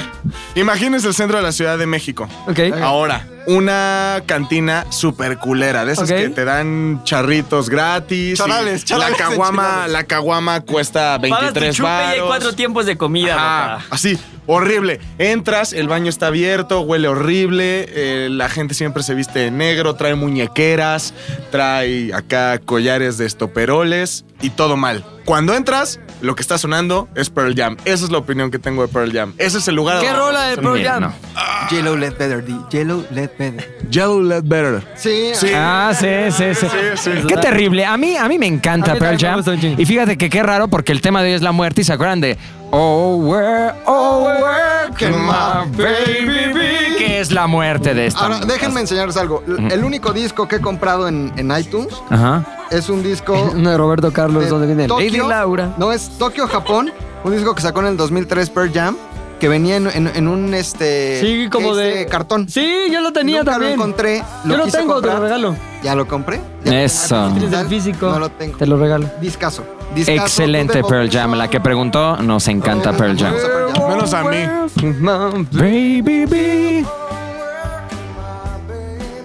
Oye, ¿cómo van con, de- con el reto de desmantecados, cabrón? Ah, sí, buen punto. Pues fíjate que no me, no me he No has cuidado bajado nada. ni un gramo, güey. no, no, ni un gramo. Al contrario, ¿Tú, creo que Toño? he comido más. Toño, tiene que ver, pero ¿a poco has tomado acciones para cuidar tu peso? Ay, sí. Oh, Ay, la- lo dices súper seguro. Sí, señor, claro. La Yo vascularidad. trato de fumar más, a lo mejor a ver si se me quita un Exacto, poco el sirve, hambre. Está bien. Eso sí. A Entonces ver. va bien. La respuesta es el reto de desmantecados va bien. La Love 46. Oye, este, Pilinga escribía todos los episodios de Jaime Duende de Góngora y Góngora. Así es, todos. Eh, ¿Por qué no se detiene la calvicie del viejo lesbiano de Pilinga 2? Puta madre, no sé. Auxilio. Tendría que haber un momento en... Regrésenme mi cabello. Exacto. Auxilio. Este, Desmayo. esas cosas son terribles, esos temas, sí, sí. Pamela de Santiago pregunta algo muy interesante a Garón. A ver, vamos a ver, ¿será La para mí? pregunta es, Agaronian, Ok. ¿quieres ser mi novio? Ajá. ¿Y andarías con alguien de 23? Call me. Wow. Oye, pero a ver, a ver, a ver. ¿Puedo verla? Vamos a ver, Pamela de Santiago. Puedo ver su foto Dice, de. Pamela Digo, no que me, no, no que sea uno de estos hombres que solo le interesa si está linda y eso, o sea. Pamela, Pamela guion bajo de Santiago, de guion bajo Santiago. A ver si quieres leer otro y regresamos a eso. Ok. ¿Para cuándo el paquetaxo de las becarias? Respeto, ¿Qué es paquetaxo? Unas más papas. Las ¿no? papas. Ah, las papas. Ah, no, hay no comen ellas, se no, mantienen en forma. Eh, M. Vargas X dice: ¿Por qué arroba Garonian ama tanto a Jürgen Damm? Eh, porque un día, este. Ronaldo festejo, sí, hombre sal, muchas cosas, la verdad, no podía, es un secreto. ¿Te das cuenta que desde que. Acabo de ver, Pamela de Santiago, ¿es ella? Correcto. Ok. A ver, síguela. Este. Síguela. Ah, ¿será ella? Síguela. Ok. Síguela. Piu. Ok, este. Síguela. Ok, te acabo de seguir, espero eso te dé una respuesta.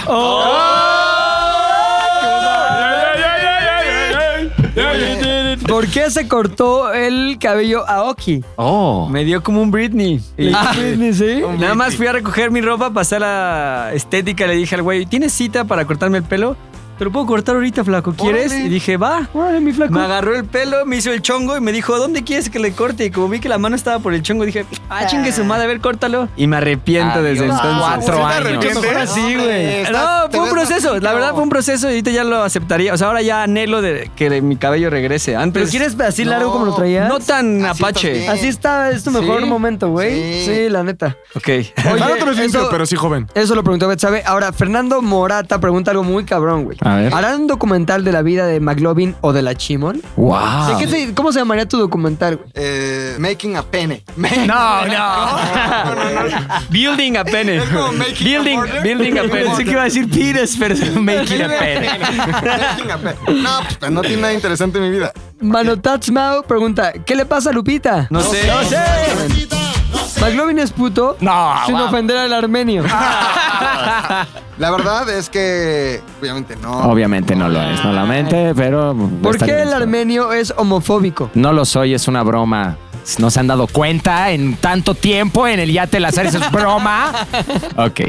¿Cuál es el perfil o características para que se, que se requieren para trabajar con ustedes? Oh. ¿Por qué no contestas tú, Luis? Pues creo que debes de aguantar vara. O sea, no importa tu talento. O sea, más allá. La verdad es que más allá de que, no te- de que tengas o no tengas talento, es la resistencia que tienes. A ver, a ver, eso no es cierto. Que talento cada- se va de aquí. Que cada ¿Qué quien pasó? diga una característica necesaria para Sí, sí, creo que es aquí. mejor. A ver, tú dices Yo resistencia. creo que necesitas resistencia, pero no resistencia de, ay, en la prepa me buleaban.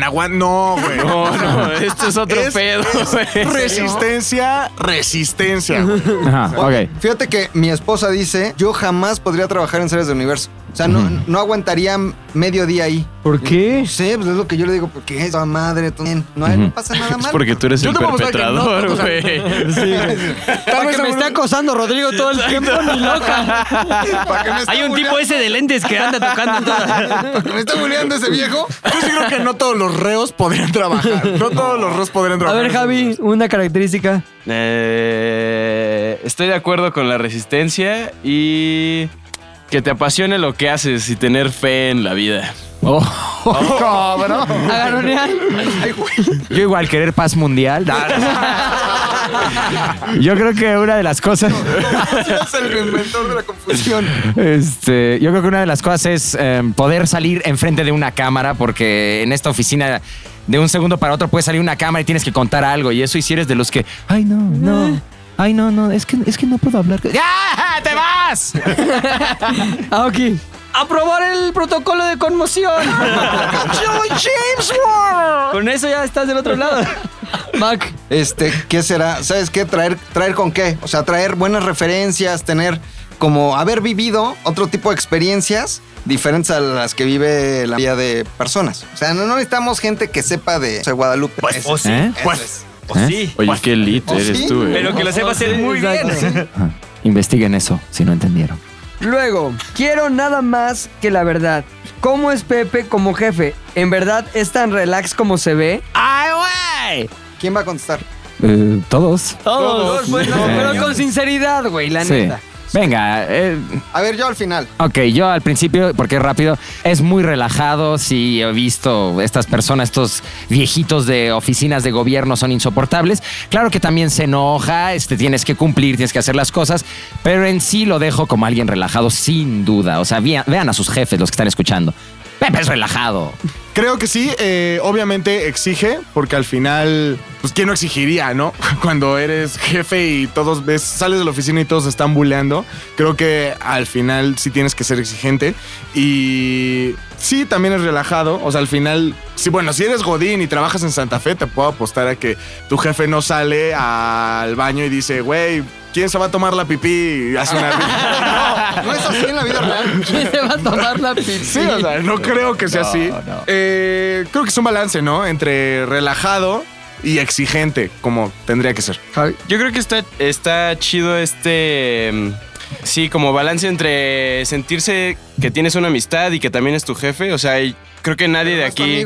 No, pero cada, pero creo que nadie de aquí se siente como que no puede entrar un día a la oficina de Pepe y decirle como, oye, güey, mira esta rola, oye esta canción. O sea, creo que eso está chido. O sea, el hecho de que nos invitaras a tu boda, todo ese tipo de cosas, creo que no cualquier persona. Y sobre todo me lo cuentan mis papás, que me decían, güey, yo tuve unos jefes así de la verga, güey. O sea, entonces yo digo, no, pues yo estoy poca madre con, con Pepe. Ah, pues yo digo que sí, sí es muy relajado. Digo, camellonismo existe, entonces, ¿cómo podrían creer? ¿Cómo podrían creer que no es relajado? No, me refiero, yo creo que a una virtud de Pepe es es que. Que me deja drogar. No, no, no, no, no, no, no. Es que vamos, vamos, eh, quiero llegar a un punto con esto. Yo creo que la virtud que tiene Pepe es que ha podido analizar la personalidad de cada quien y sabe de qué manera, como dijo Javi, que puedes acercarte a él a hablar en cualquier momento. Si se da ese canal de comunicación es porque también Pepe lo ha procurado y sabe digamos, el canal que tiene comunicación con McLovin igual no es el mismo al de Osombre, pero existe de formas diferentes y existe ese canal. No es el mismo, no es el mismo approach para todos, pero siempre existe la manera de comunicarse, ¿no? Eso es lo que a mí me encanta de aquí. Y creo que sí, sí es muy relajado, es demasiado relajado, ¿no? Pero me encanta, ¿no? Y, y eso sí, lo único que sí podríamos decir para que no todo sea relajado es que sí es muy, ah, ¿cómo decirlo? Insistente con lo que quiere, o sea, con lo que quieres, sí, o sea, sí. Eh, problemas si bajaste un gráfico con él y no lo estás haciendo cuando ya habían quedado con la idea, ya bajaron todo y, o sea, es lo que dicen los demás de exigir, sí te exige, porque te enseña a ser responsable. Yo creo que también es otra cosa. Puedes ser relajado, pero... ¿Sabes qué? Sí, es a toda madre. O sea, sí es a toda Probablemente yo pase más tiempo con él, cualquiera de los que estamos aquí en la mesa. Hugo Sánchez. Más paso más tiempo con él que con mi esposa. O sea, paso más tiempo. Estamos, este, vamos a juntas juntos, ¿no? En, el coche, que está en su oficina y pasamos mucho tiempo juntos. Es a toda madre, pero como es a toda madre, también es muy exigente. Y, es muy exigente en cosas que, que tienen que salir bien y que así tienen que ser. Y sí tiene tiene su lado fuerte y tiene su lado serio, eh, que pocos lo conocen, y tiene algo bien padre que se llama eh, la memoria emocional. Entonces, cuando la cagas, digamos que te hace sentir mal para que no la vuelvas a cagar. No, es, es Ay. Espérate. Pero está padre porque ha funcionado. Ha funcionado. No, y lo hace hasta con gente Claro. que no está a su trabajo. Yo recuerdo muy bien en ceremonia, fuimos a grabar unas cosas para unos clientes, pero estábamos junto a los güeyes que grababan el evento oficial. Y había un güey de audio que la cagó y en la entrevista Titán no grabó el audio. Y el güey estaba ahí pendejeando. Y recuerdo muy bien, muy, muy, muy bien, que el güey estaba atrás de nosotros y Pepe, sin saber quién era, empezó a decir: ¿Quién fue el pendejo que no grabó la, la- eso? ¿Quién sería el imbécil, güey, que tiene a Titán enfrente y no lo graba? Ese güey de acá atrás. No mames, estás bien, güey, güey. ¿Por qué no lo grabaste? O sea, se lo dijo de frente y el güey entendió de, verga, la cagué. Sí, sí, la cagué. Y Sí. Eso está bien. Yo creo que, que no, que no tengas filtro para esas cosas está chido, porque Pero si no la gente no aprende. En el sentido de puedes este, leer lo que piensas, lo que sientes, pedirle algún permiso, pues lo tiene y esa toda madre persona tiene un lado medio exigente. Gracias por sus palabras, chavales. La Chimol tiene novio. Que conteste ella, ¿no? Chims, ¿tienes novio? No, no tengo. Dios mío. Pues quién se apunta, güey. Charritos le encantaba. Ah, sí. Sí. A Charritos le encanta Vamos, vamos, vamos. A ver, espera, todo. Si estuvieran en una isla desierta y tuvieran que darse a uno de ustedes, ¿a quién se darían? A Chimol. Ah, esas preguntas. Solo está Chimol aquí, es la Chimol. única mujer. El equipo de Z de. Eh, sí. Esa, no tiene sentido esa pregunta. Me doy una piedra y me aviento al fondo. ¿Por qué tendría para procrear? No sé, güey, no. A ver, Chimol, sales ganando porque estás solo tú aquí. Se ve bien cansada. Ve bien cansada, vieras tú, de todo saber. ¿Qué famoso es una mierda de persona y por qué? Que conozcan, claro. Yo sí me atrevo a decir, este, porque es una mierda. No voy a decir el nombre, voy a decir qué acciones. Hemos estado en algunas juntas o nos va a trabajar con un creador de contenido. Creador. Este, así les dicen ahora, ¿no? Y sí, muy sobrado, muy ególatra. Quería que todos nos riéramos de sus chistes. Al final me regaló como unas aspirinas. Eh, Trae un rollo rarísimo, es Ajá. pesadísimo, Ok. es mamón, no tiene chiste. No voy a decir quién es, pero hace videos en YouTube. Y este, digamos que. Ya. que- Ah, ok, ya, ya, ya. Ok, ok, ok. Ok, das tus pistas. Tú, tú seguro, tío, no. Pues, ¿sabes qué? Tengo uno, pero no creo que sea una mierda. De hecho, me tocó vivirlo contigo, Peps. Este, creo que fue un día malo que tuvo y su nombre es Osvaldo Benavides. No sé si te Ah, acuerdas. sí, güey, Lo invitamos una vez al show y estaba todo de malas. Entonces dijimos, oye, entonces te- se van a poner estas botargas y se van a aventar. ¿Qué me va a poner botarga? No, ¿qué pasó? Entonces hicimos que eran tres invitados, ¿no? Sí. Y dos lo hicieron y él se quedó en Sí, el sofá sentado. sentado viendo porque no quería hacerlo. Rarísimo. Y justo cuando acabamos dijimos, bueno, pues that's a wrap, ya acabamos. Entonces íbamos a saludarnos y eso entonces se para y trrr, se fue. Adiós. Entonces pues, no creo que sea mamón el güey, digo, no lo conozco, pero ese día... Oye, y en comparación, no sé si ese día o una grabación antes había ido Eugenio Derbez que le Ajá. entró a todo, cagadísimo, súper buena onda. Y el güey ya en los New York y ganando ya más Sí, dinero. y Y, eso, y haciendo, bueno. Pero sí, un día malo, yo creo. Ustedes. Bueno, estaba, estaba yo en el vaivén con George, este, y nos encontramos a un famoso, este, un rapero famoso. Ajá. eh, y literalmente estábamos a nada, a dos pasos de distancia. Y dije, ah, ¿por qué no lo saludamos? Puede que sea buena onda, ¿no? Claro, Ya claro. literalmente, ah, ¿qué onda, Javier, George? Así, ni siquiera nos volteó a ver, como que nos hizo mueca, así como ¿Neta? de, estos güeyes, qué pedo. ¿En Así, serio? súper mamón, güey. Y hasta George me dijo como, güey, ¿qué pedo con este vato? Y yo, ya, güey, no hay pedo, vamos a cotorrear, güey, ya así. Ajá. Pero súper mamón, así como, güey, no eres intocable, Sí o lo sea, es, ¿eh? solo eres... Sí lo es. A mí me lo hizo afuera de su casa. Sí lo ¿Neta? es, sí lo es. Ah, sí. Fíjate que a mí me. Me encanta que el me- público nunca va a saber de quién hablamos. No sirve de nada No, esto. porque los dejas más intrigados. A mí me Sí, trata muy bien, güey. A mí me trata muy bien. Ah, es que entre raperos, entre raperos se respetan. ¿Qué se parece? Díganle a sus mamás. Díganle a sus mamás. Yo, una vieja que es conductora, no voy a decir el nombre, pero es una mierda. Y sí, o sea, sé de muy buena fuente, porque mi esposa presenció cómo tenía desplantes de que tenía un asistente y era de cámbiame los zapatos. Entonces se Ajá. sentaba para que el asistente le quitara los zapatos y le cambiara los zapatos, ¿sabes? Como si fuera una princesa, güey. Ajá. Y luego a la gente de maquillaje la trataba del culo. Este, era como de estas viejas que empezó de abajo y no era nadie y de pronto como que se hizo famosa y Ajá. puta, trataba a todos del culo y es una mala persona, güey. Güera o sea, morena. No voy a decir, es una mala persona. Tú sabes quién eres. No, dudo que sepa, güey. Porque estás quién- escuchando esto. ¿Tú ya dijiste no? No, pero sí tienes. conozco a uno. A ver. Sí, Conozco a un nefasto de la radio. A ver, A ¿quién? un nefasto de la radio que Ajá. me cagó, lo vi en vivo. No voy a decir su nombre, pero es un güey que Ah, lanzamisiles. intensea a una morra en una fiesta, la persigue Ah, todo el día. Nosotros insistiendo como quitarlo ya de, güey, aléjate, güey. Güey, ella quiere bailar con otros, güey, con sus amigos, no Sí. contigo. Y el cabrón regresaba y regresaba, pero cada vez regresaba más pedo y Ah, más insoportable. Entonces es- un güey nefasto, lo Nefasto odio. de la radio, nefasto nefasto de de la la radio. Creo que aunque no diga el nombre, la gente lo va a identificar. Ok. Es el único nefasto de la radio que no sé por qué tiene tantos. Alfredo no sé por qué tiene tantos fans si neta es muy nefasto. Ya lo conocí en vivo. Se, hueva de persona. En arroba Z de Ura al aire nos pueden escribir. ¿Quién creen? ¿De quién creen que está hablando Aoki, este hombre de la radio? ¿O Javi? ¿De qué rapero estará hablando? Vamos, coméntenos y ya Bueno, la, vamos la bien. pregunta es: ¿famoso? O sea, en general. ah, Y les vamos a contestar por si la atinan por DM, les vamos a decir. Exacto, sí o no. Ajá. Yo- Si le mandamos una palomita es sí, dos palomitas es no. El mío no es famoso de espectáculos, Ajá. pero en algún momento fue alcalde de la delegación Cuauhtémoc. Oh. O todavía delegado de la Cuauhtémoc. Ah, ese sí se puede decir. Trabajé con él, tuve ahí cierto, cierto acercamiento. Ya después nos intentó por ahí censurar un rap. Richard. ¿Eh? Uh. Richard, Richard, hijo, eh, no es pero buena ahora persona. tiene poder, Richard. No, la- Siempre ha tenido poder, güey. Así es. Nunca en este momento. en algún momento de mi vida anterior a Zares, ahí hubo un acercamiento profesional. Posteriormente, ya en la vida Zares dijo, oye, con tu rap, no me-". lo mismo que todos, pero él dijo, bájalo, ¿no? Entonces, pues serio? no. Rich. eh, mi Rich, mi Rich. Es el famoso que a mí me cae mal.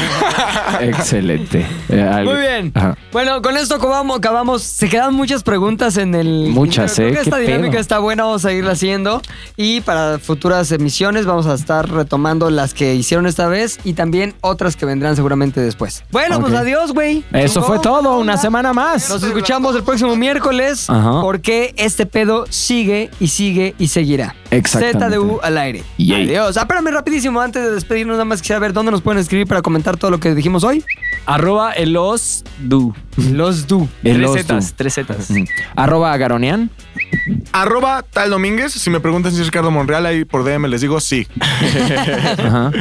Arroba Javi Off. Arroba McLovin ZDU y arroba ZDU al aire. y arroba pilinga2. Les recuerdo todos los lugares donde pueden escuchar ZDU al aire. El primero es SoundCloud, el segundo es iTunes, el tercero es YouTube y el tercero es Spotify. Donde quiera que se pueda escuchar audio, ahí está ZDU al aire. Boom. Entrenle por donde más les guste. Nos vemos. Adiós.